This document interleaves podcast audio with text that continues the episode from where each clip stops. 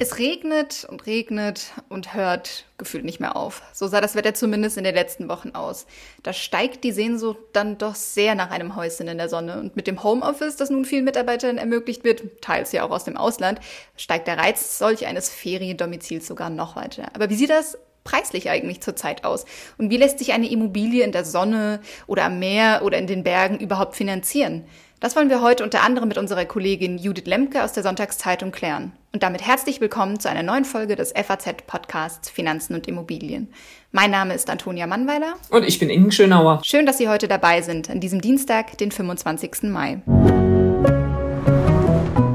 Inken. Bei dieser Folge steigt bei mir sofort die Sehnsucht nach Sonne und Wärme und sowieso Fernweh. Wie schnell würdest du am liebsten deine Koffer packen gerade? Ah, da wäre ich auch wirklich sofort dabei. Ich finde, dieser Mai ist echt eine Vollkatastrophe. Die Tage gab es sogar Hagel. Da bin ich mit dem äh, Rad durch stürmisches Wetter gefahren. Also mit Wonnemonat hat das hier echt gar nichts zu tun.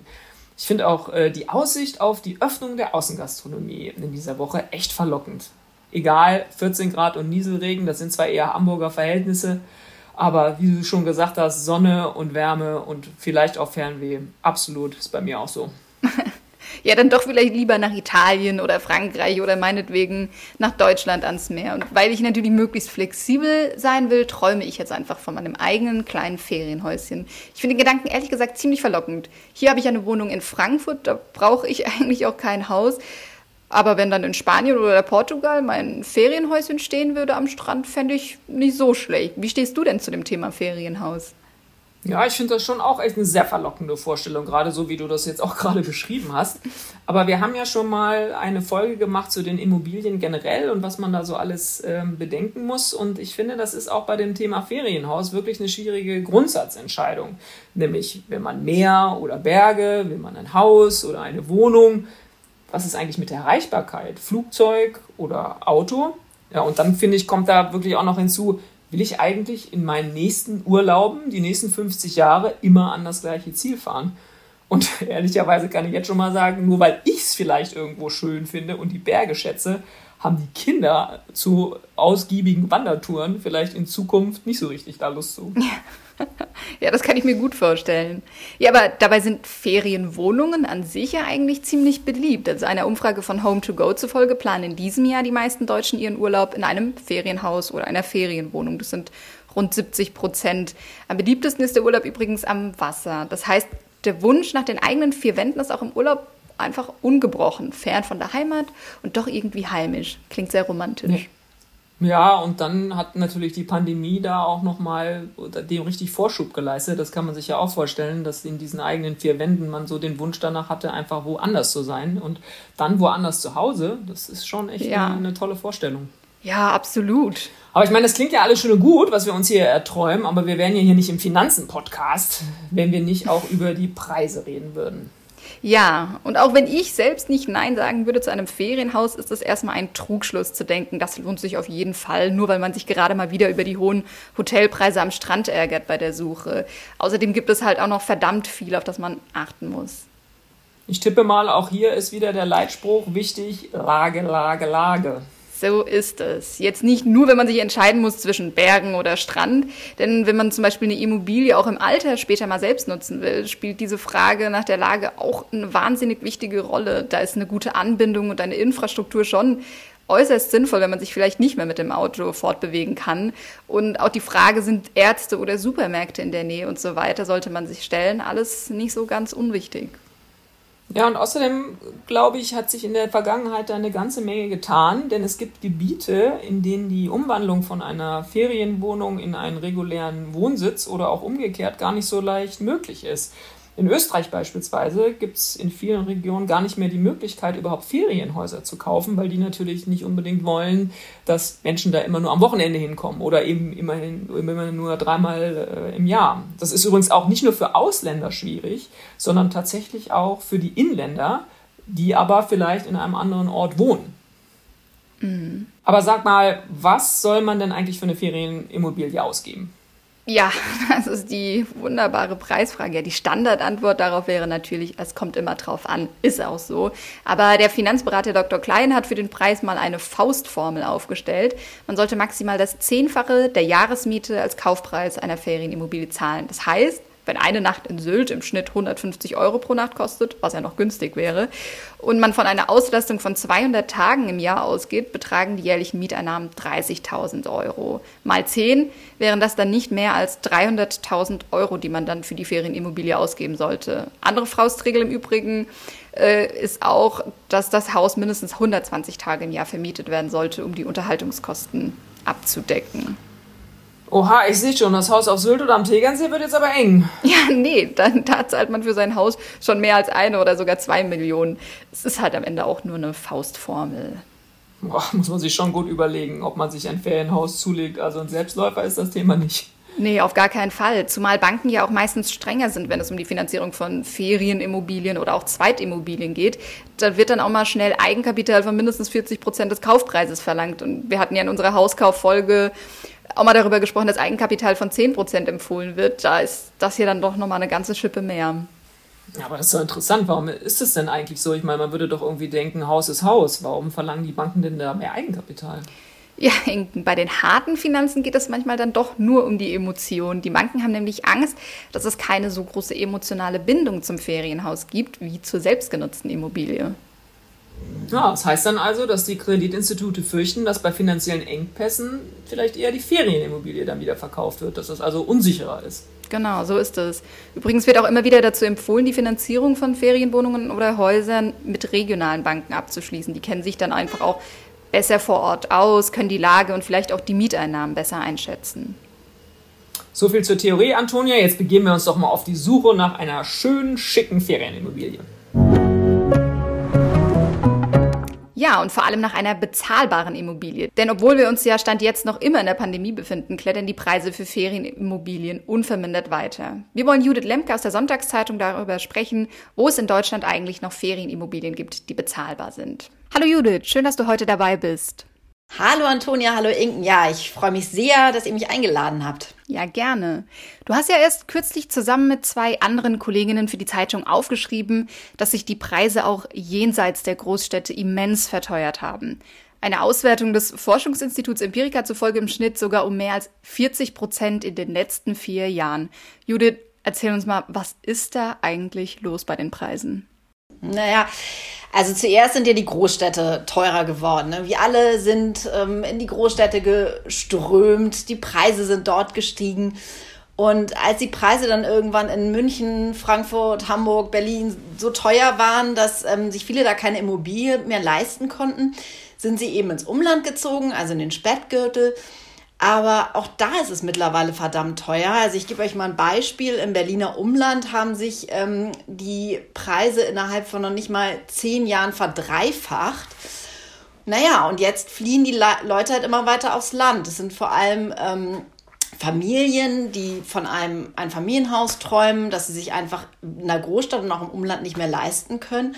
Naja, und jetzt nehmen sie ähm, eben längere Fahrzeiten in Kauf, ähm, um ja, sich diesen Traum erfüllen zu können. Und ähm, dazu kommt, dass auch es einen Trend zum Zweitwohnsitz gibt. Also Leute eine kleine Wohnung in der Stadt haben und dann irgendwie nochmal ein größeres Haus auf dem Land. Und naja, natürlich ist das durch Corona auch alles beflügelt worden, weil das Homeoffice jetzt ja auch viel verbreiteter ist und die Leute denken, naja gut, wenn ich nur noch zweimal in der Woche in die Stadt pendeln muss, dann kann ich auch eine Stunde fahren. Mhm, klingt logisch. Aber was waren denn jetzt so die beliebtesten Orte für den Kauf von einem Feriendomizil jetzt in Deutschland? Ja, also die beliebtesten Orte sind die, an die wir auch alle sofort denken. Ähm, Nord- und Ostseeküste und Alpenvorland. Aber die sind halt auch am teuersten. Ne? Und ähm, dann sind auch die Regionen beliebt, vor allem die man aus den Ballungsräumen schnell erreicht. Also zum Beispiel die Mecklenburgische Seenplatte aus Berlin raus oder den Spreewald oder den Odenwald aus dem Rhein-Main-Gebiet oder Rhein-Neckar-Raum. Das sind eigentlich so die beliebtesten. Jetzt sprechen wir ja hier gerade alle drei äh, mit Standort Frankfurt und sind Immobilienpreise aus der Stadt gewohnt, wo es einem wirklich total schwindelig wird. Kannst du mal so eine, ja, so eine Hausnummer sagen, wie viel man dort in diesen Urlaubsgebieten im Durchschnitt für so ein Einfamilienhaus bezahlt? Mm, also ich muss dir sagen, wenn dir schon in Frankfurt schwindelig wird, dann wird dir auf äh, Sylt und Norderney oder am Tegernsee erst recht schwindelig, denn das ist wirklich noch mal teurer. Ähm, da gibt es verdammt wenig Angebot und es werden absolute Liebhaberpreise bezahlt. Also auf Sylt kannst du schon mal locker 20.000 Euro für je Quadratmeter für ein Haus zahlen. Das ist dann natürlich auch in Top-Lage. Und am Tegernsee ist das das Gleiche. Ähm, das ist ja, also das ist sogar teurer als jetzt in den Großstädten und nicht umsonst ist Kampen auf Sylt. Äh, jedes Jahr wird es zur teuersten Stadt oder Dorf Deutschlands gewählt, ähm, führt er die Rangliste an. Ähm, aber auch so an der Ostsee, an der Lübecker Bucht oder auf Rügen kann man 10.000 Euro pro Quadratmeter zahlen. Ähm, da kommt es aber wie überall sehr auf die Lage an und mit Glück kriegt man dann auf Rügen zum Beispiel auch was für 3000 Euro den Quadratmeter. Aber viel günstiger wird es dann auch nicht. Oha, da muss man sich ja schon fast überlegen, ob man das Ferienhaus äh, sich in Frankfurt besorgt, wenn ich äh, genau. 20.000 Euro pro Quadratmeter. Wir als Frankfurter finden es hier natürlich sowieso toll. Das muss man die Stadt ja gar nicht verlassen. Aber dann sag mal, Judith, wo gibt es denn dann noch bezahlbare Ferienimmobilien in Deutschland? Wenn ich mir jetzt überlege, okay, ich hätte jetzt vielleicht doch Lust auf einen Zweitwohnsitz, obwohl ich Frankfurt ganz toll finde. Wo kann ich denn überhaupt noch fündig werden hier? Hm. Also grundsätzlich ist es so, je weiter man sich von den Ballungsräumen entfernt, desto günstiger wird es dann auch. Ne? Ähm, bezahlbare Immobilien, das finde ich persönlich interessant, gibt es so in den traditionellen Ferienregionen, die aber in den letzten Jahrzehnten so ein bisschen aus der Mode geraten sind. Also man sollte da schauen, wo Uroma und Uropa oder Oma und Opa Urlaub gemacht haben. So im Harz zum Beispiel oder im Spessart oder in der Vulkaneifel oder auch im Schwarzer Tal in Thüringen, das so eine ganz beliebte Ferienregion früher war, aber ähm, ziemlich in Vergessenheit geraten ist. Und da kriegt man ähm, noch relativ günstige Ferienimmobilien, also im Vergleich zu den Großstädten oder eben zu ähm, diesen Hotspots an Nord- und Ostsee und im Alpenvorland. Das finde ich ja für dich tatsächlich einen interessanten Gedanken, als du vorhin gesagt hast, Kampen auf Sylt, das äh, wirkt ja gleich so ganz mondän oder auch so Tegernsee oder Chiemsee. Wenn du jetzt sagst, puh, Vulkaneifel oder Spessart, da muss man vielleicht auch erstmal schlucken, wenn man sagt, man will da die nächsten Jahre irgendwie Urlaub machen. Aber jetzt sag mal, was muss man denn da für ein Haus vielleicht dann äh, ausgeben? Was sind da so die Quadratmeterpreise? Ja, also da wird es gleich deutlich günstiger. Ähm, Im Spessart zum Beispiel zahlt man im Durchschnitt so 220.000 Euro für eine Bestandsimmobilie, also für ein, ein älteres Einfamilienhaus mit einem kleinen Grundstück drumherum. Und in der Vulkaneifel ist es noch mal günstiger, da sind es dann so im Durchschnitt 170.000 Euro. Aber auch da ist es mittlerweile wirklich begehrt. Also die Makler berichten, dass es von Bietergefechten und ähm, dass gerade schöne Immobilien in Feld äh, Randlage oder am Wald sehr begehrt sind. Ähm, man konkurriert dann natürlich auch dann mit den Einheimischen, die da auch nach Immobilien schauen und mit den Leuten, die da ihren Erstwohnsitz hinaus verlegen. Also es ist jetzt nicht so, dass in abgelegenen Regionen der Markt ähm, nicht umkämpft ist. Also mal mehr, mal weniger. Im Spessart zum Beispiel, da sagten mir die Makler, es hat ist noch nicht so eine große Nachfrage, vor allem nicht von Zweitwohnungsbesitzern, so einem kleinen Spessartdorf, da ähm, hat man gute Chancen. Ähm, aber ja, auch das hat äh, Corona beflügelt. Die Leute wollen einfach raus und ähm, auch, äh, und, ja, auch nicht nur an, nach Sylt oder an Tegernsee, sondern auch die deutschen Mittelgebirge haben einen gewissen Auftrieb.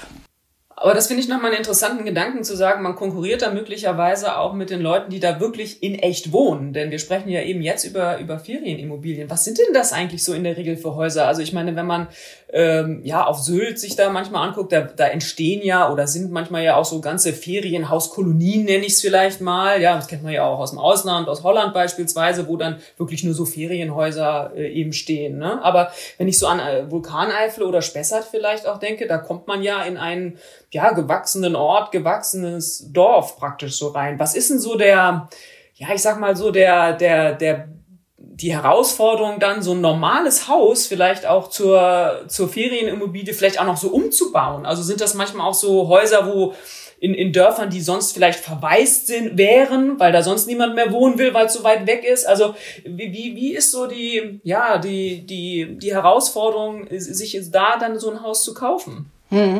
Muss man das noch viel umbauen? Ja, also es ist so, dass die Leute gucken natürlich vor allem erstmal nach diesen klassischen schönen Immobilien. Also so ein Haus äh, aus der Gründerzeit oder ein Fachwerkhaus, obwohl da viele dann auch Angst vor haben, weil dann natürlich auch schnell der Denkmalschutz mit dabei ist und das kann sehr teuer werden. Das sind auch Sanierungskosten, die man kann, kaum einschätzen kann.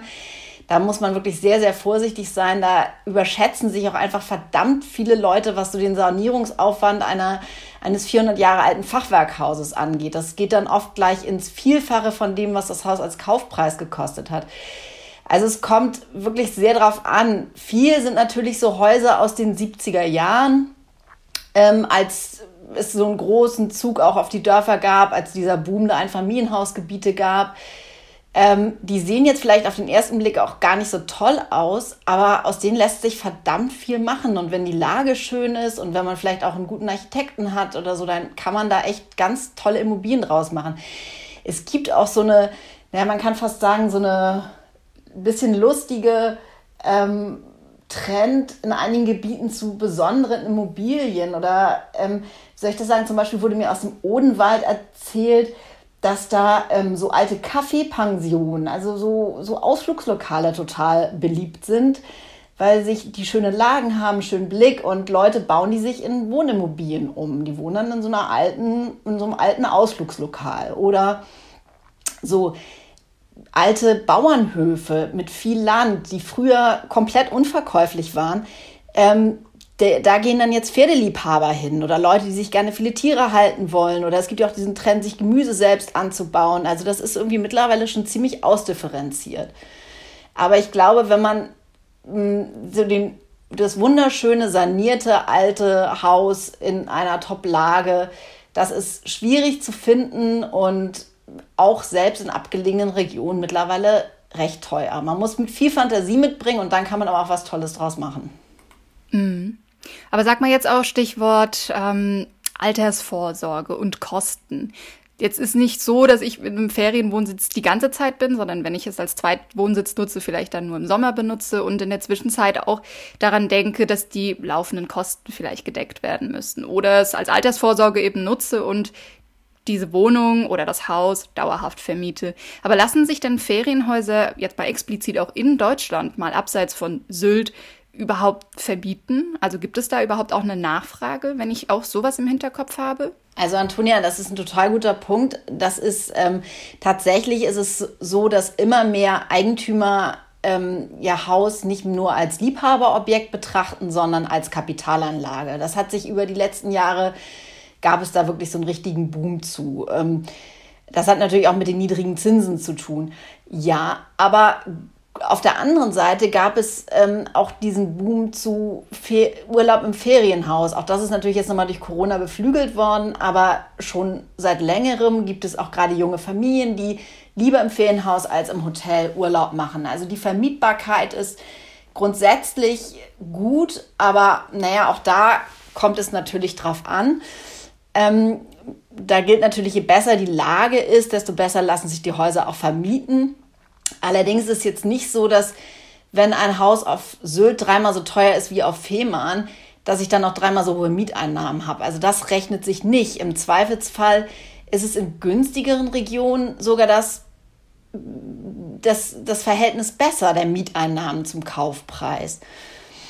Also ich kann dir mal so eine Zahl nennen, die ähm, der Ferienhausanbieter Fevo direkt ähm, nennt. Und zwar sagt er, im Durchschnitt erzielen deutsche Ferienhausanbieter 13.000 Euro ähm, an Mietannahmen im Jahr. Und Faustregel ist, dass davon 20 Prozent für Vermietung, Verwaltung und Reinigung draufgehen. Und klar ist es so, je mehr man dann selber macht, desto günstiger wird es oder desto mehr behält man selbst. Aber man sollte auch nicht vergessen, dass so ein Ferienhaus verdammt viel Arbeit ist. Also man kriegt die Anfragen von Gästen und so. Also man muss da auch irgendwie Lust drauf haben. Ich glaube, das nur als Kapitalanlage zu sehen und dann ist, ist das vielleicht auch nicht das Richtige. Es sollte immer so eine Mischung sein. Man spricht ja auch von der emotionalen Rendite. Also dass man es irgendwie gerne selber nutzt und dann vermietet man das auch. Ich glaube, dann kann das eine gute Sache sein.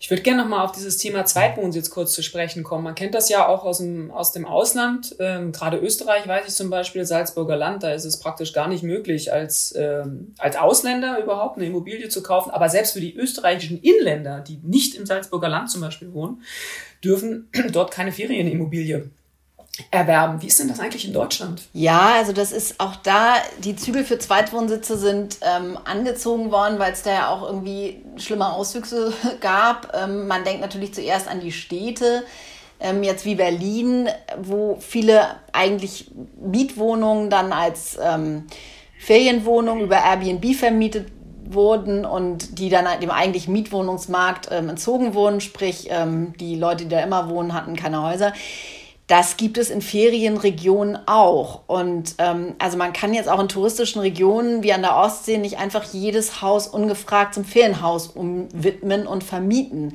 Da muss man sich vorher gut informieren. Wenn man in so klassische Ferienhausgebiete geht, ist das natürlich überhaupt kein Problem.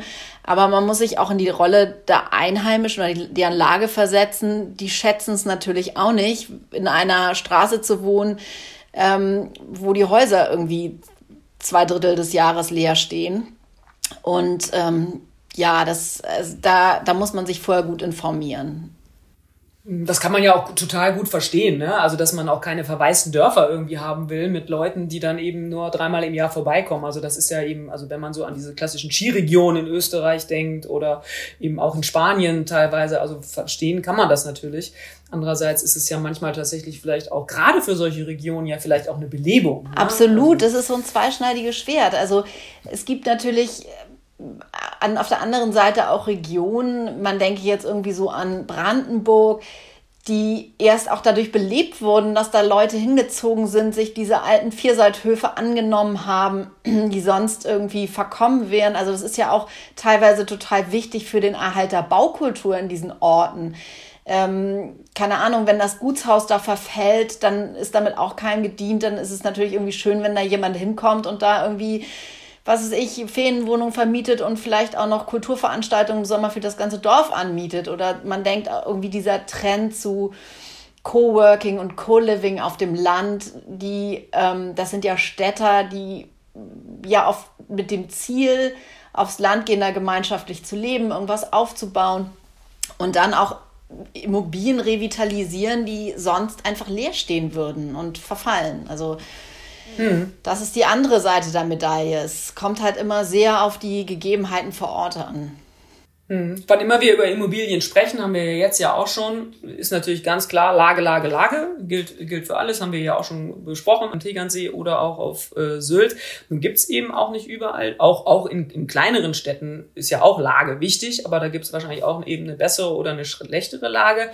Ähm, Kannst du mal was dazu sagen, ob man vielleicht eine vermeintlich schlechtere Lage, also eben keine Top-Lage, kann man das irgendwie ausgleichen durch was anderes? Also, oder wo du sagen würdest, ja, ist, die Lage ist vielleicht nicht so top, aber dafür, ja, keine Ahnung, ist die Bausubstanz besonders gut oder das Surrounding sonst besonders gut oder liegt im Wald oder so. Gibt's da sowas, wo man so sagen kann? Ja, tatsächlich. Genau. Also es kommt ja neben der Miethöhe, die man verlangen kann, auch auf die Vermietungsdauer an. Und das fand ich zum Beispiel ganz interessant. Die ist laut Statistiken jetzt mal in Nordhessen oder im Schwarzwald sogar länger als an der Ostsee, weil das dann auch im Winter und im Herbst vielleicht ganz attraktiv ist für Wanderer oder so.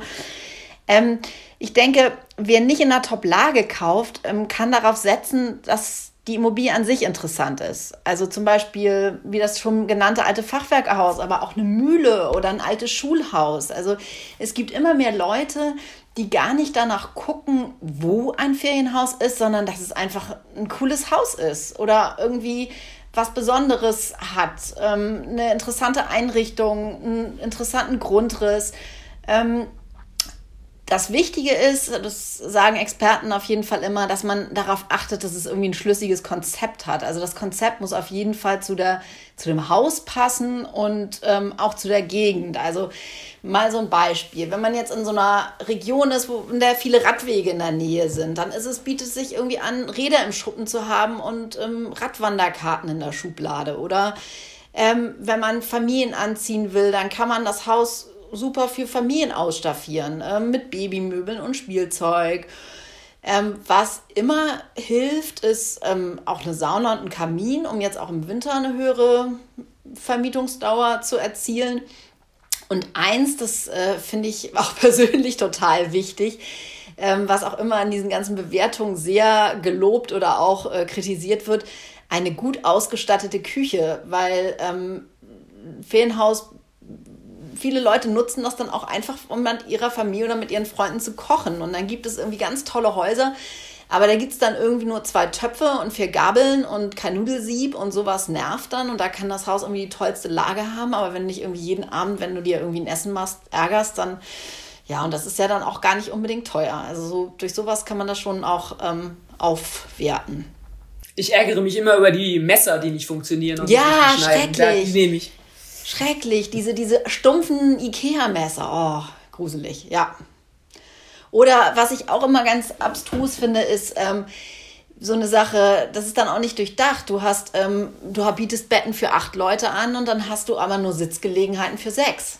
Oder eine Couch für drei.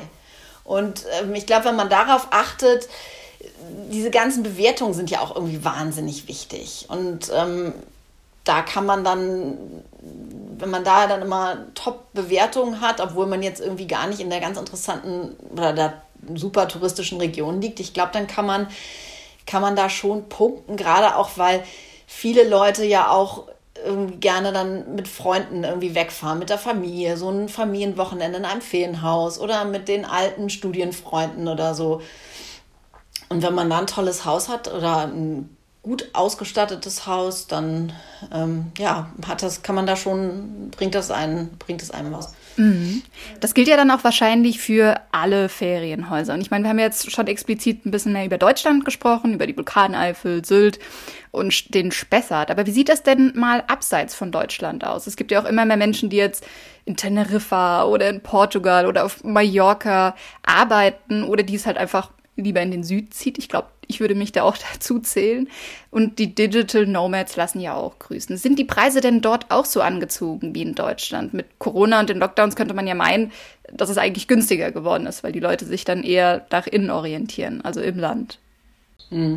Ja, das könnte man echt denken, aber hm, ist leider nicht der Fall. Also wer jetzt irgendwie hofft, man könnte irgendwie eine günstige Immobilie jetzt auf einmal in Frankreich schießen, äh, das ist nicht so. Erstmal gibt es da auch diesen Trend, dass ähm, die Leute jetzt mal als Beispiel irgendwie Paris verlassen haben. Also Zweitwohnsitze waren in Frankreich ja schon immer sehr viel verbreiteter als in Deutschland und dieser Trend hat natürlich nochmal sich verstärkt durch Corona. Also da gibt's dann auch eine starke inländische Nachfrage. Und ähm, also so in den Destinationen, an die man so denkt, sind die Preise nicht zurückgegangen. Ähm, also zum Beispiel fand ich es total interessant, Mallorca hat man ja auch gelesen, ähm, wie große Wirtschaftskrise, hohe Arbeitslosigkeit. Ähm, was ist ich, lange Schlangen von den Suppenküchen, ähm, dadurch, dass äh, die, das Jahr 2020 und ein großer Teil von 2021 jetzt ja auch erstmal wirklich irgendwie desaströs ist für so eine Insel, die so stark vom Tourismus abhängig ist. Aber das ist nicht der Fall. Also ähm, im letzten Jahr sind die Preise da um 20 Prozent, äh, 14 Prozent gestiegen. Und zwar trotz Reiserestriktion und äh, Quarantäne. Also die Deutschen und Briten, die es ja vor allem sind, und ein Stück weit auch die Skandinavier, haben da wirklich weiter gekauft.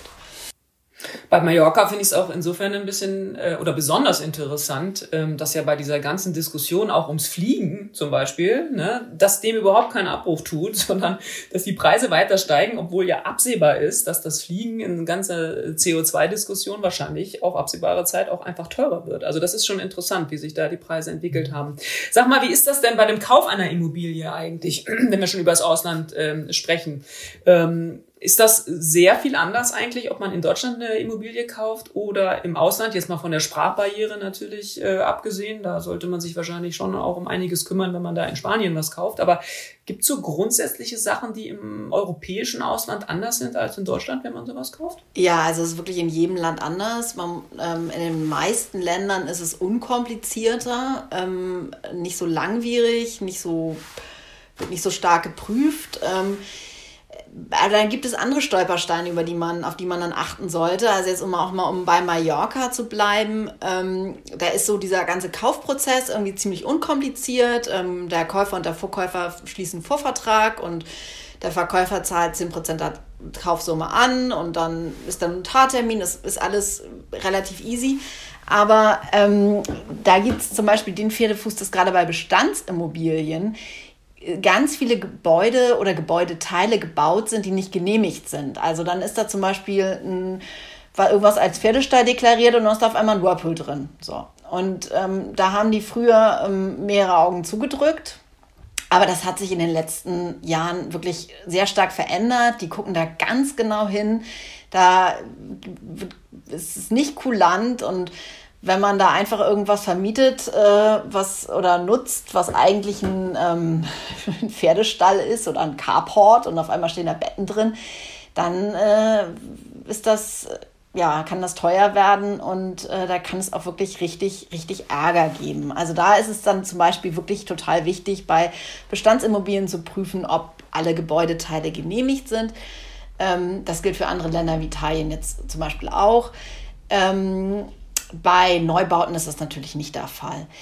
Was sich auch extrem unterscheidet in den unterschiedlichen Ländern ist, wie hoch zum Beispiel die Grunderwerbsteuer ist. Also wir denken ja mal schon, in Deutschland ist die irgendwie exorbitant, aber in Spanien oder auf Mallorca liegt die bei 8% ähm, bei einer Kaufsumme bis 400.000 Euro und steigt dann irgendwie progressiv an. Also wenn man ein Haus über eine Million kauft, zahlt man nochmal 11% Grunderwerbsteuer drauf.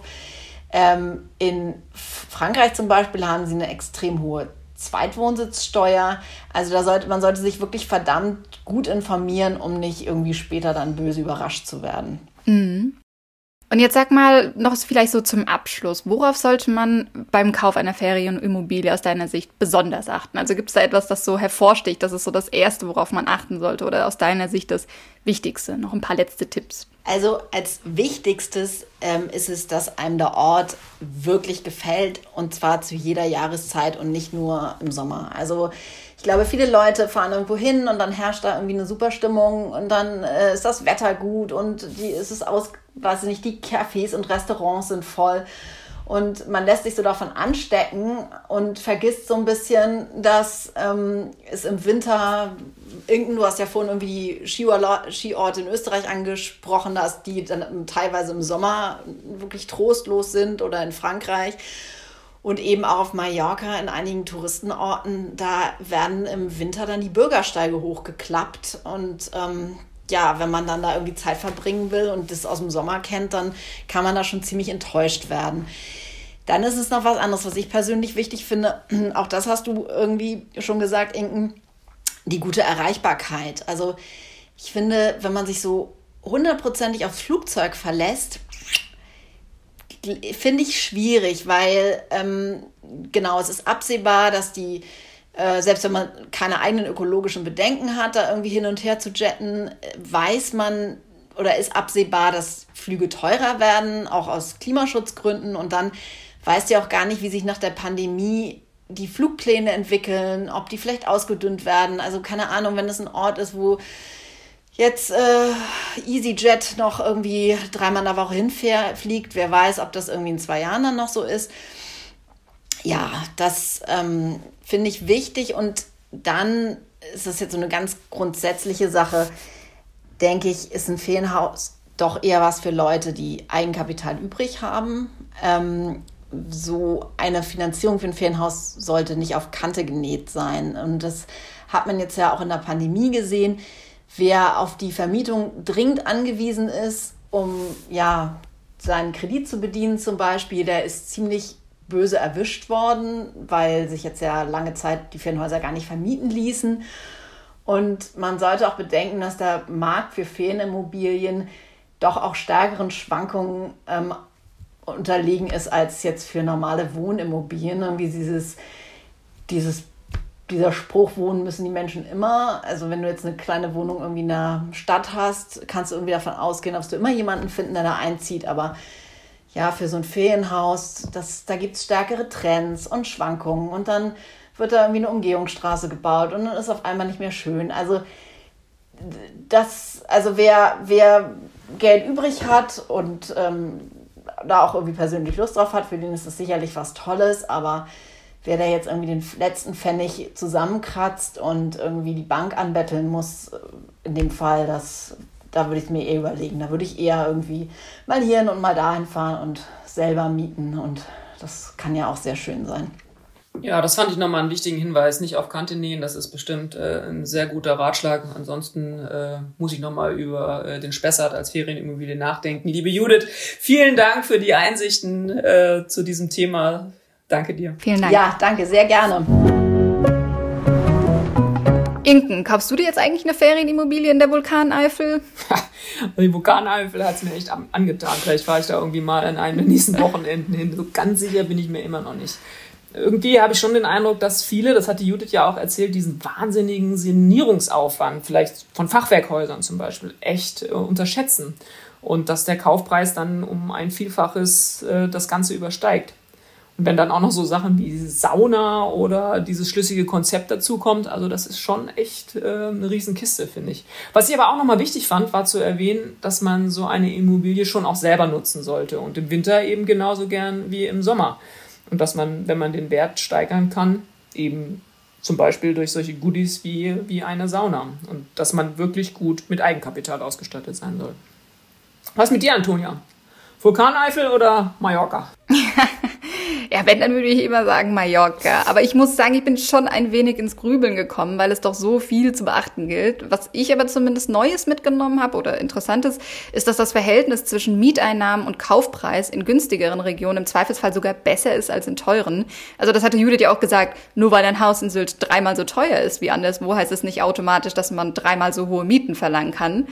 Und Daran habe ich auch vorher noch nicht wirklich gedacht. Neben der Miethöhe zählt eben auch die Vermietungsdauer. Und die ist beispielsweise in Nordhessen oder im Schwarzwald länger als an der Ostsee, weil die Regionen sowohl im Sommer als auch im Herbst und im Winter attraktiv sind. Das fand ich dann doch irgendwie nochmal interessant. So, dann sind wir doch schon wieder beim Ding der Woche. Was hast du uns denn mitgebracht, Antonia? Ja, mein Ding der Woche sind wieder mal die jungen Anleger. Mensch, da bist du echt unterwegs. Ich erinnere mich noch an diesen zwölfjährigen koreanischen Wundertrader, den wir schon neulich schon mal hatten. Ja, und davon könnte es bald sogar noch mehr geben. Fidelity Investments, einer der größten Vermögensverwalter der Welt, hat jetzt angekündigt, dass Teenager ab 13 Jahren mit einem eigenen speziellen Broker-Account Aktien und ETF handeln dürfen. Oh herrje, da kommt ja sofort äh, die erste Frage auf. Ist das denn erlaubt? Ja.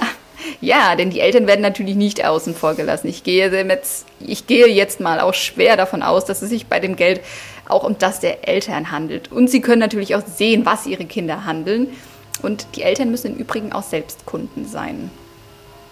Hm, interessant. Wie findest du das? Oh, schwierig. Auf der einen Seite finde ich es gut, dass man früh mit dem Aktienmarkt in Berührung kommt. Das hat so ein bisschen was von begleitetem Fahren.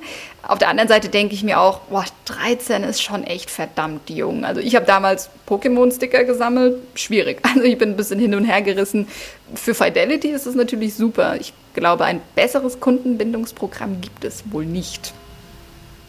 Ich denke auch gleich wieder an Zeitungskategorien und sehe schon die Schlagzeile vor mir. 13-Jähriger schlägt die Investorenlegende Warren Buffett. Ein neues Orakel ist geboren.